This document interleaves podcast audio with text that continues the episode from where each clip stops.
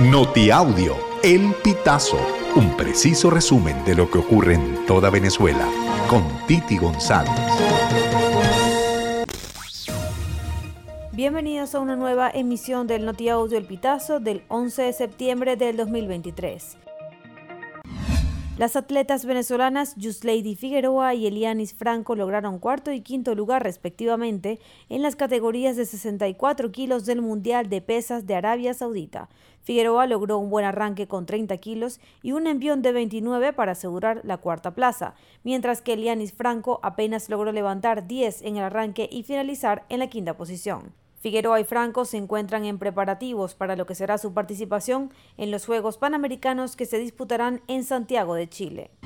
Nazaré Rodríguez apareció, su madre Maritza León la buscó durante cuatro meses sin hallar rastros. El 10 de septiembre la periodista Judith Torres la reportó asesinada. Su cadáver permanece en una cámara refrigeradora en la morgue de Ciudad Juárez, frontera de México con Estados Unidos, asegura la reportera independiente. Nazaré Rodríguez tenía 24 años y era nativa de Portuguesa. En un video publicado este domingo, su hermana solicitó apoyo para la repatriación de su cuerpo.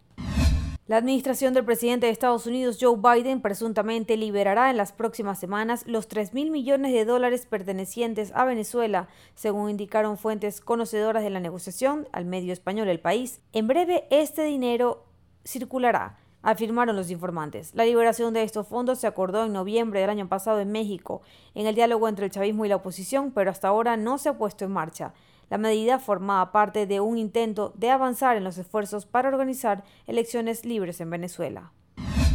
El candidato independiente opositor Andrés Caleca exhortó a los venezolanos a organizarse para participar en la primaria de la oposición del próximo mes de octubre y en la elección presidencial del 2024.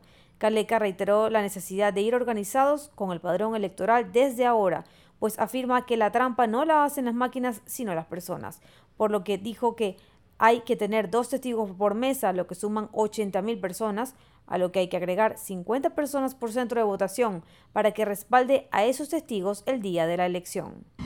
El detective jefe del 6CPC, Rafael Alberto Madrid, murió en un accidente vial en Los Teques, Estado Miranda. Madrid, de 31 años, conducía una moto marca Empire Keyway 150 color azul por la vía La Lagunetica de la capital mirandina cuando fue embestido por un vehículo a las 11 y 50 pm del sábado 9 de septiembre. El cuerpo sin vida del funcionario quedó en la vía pública a 100 metros de la entrada de la urbanización Piedra Azul.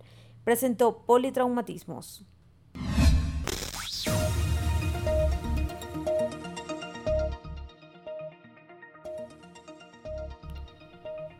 Amigos, así finalizamos. Si quieres conocer más informaciones, ingresa a elpitazo.net.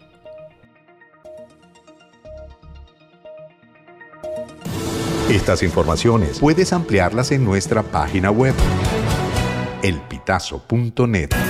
También recibimos tus denuncias vía SMS o WhatsApp a través del 0414 230 2934.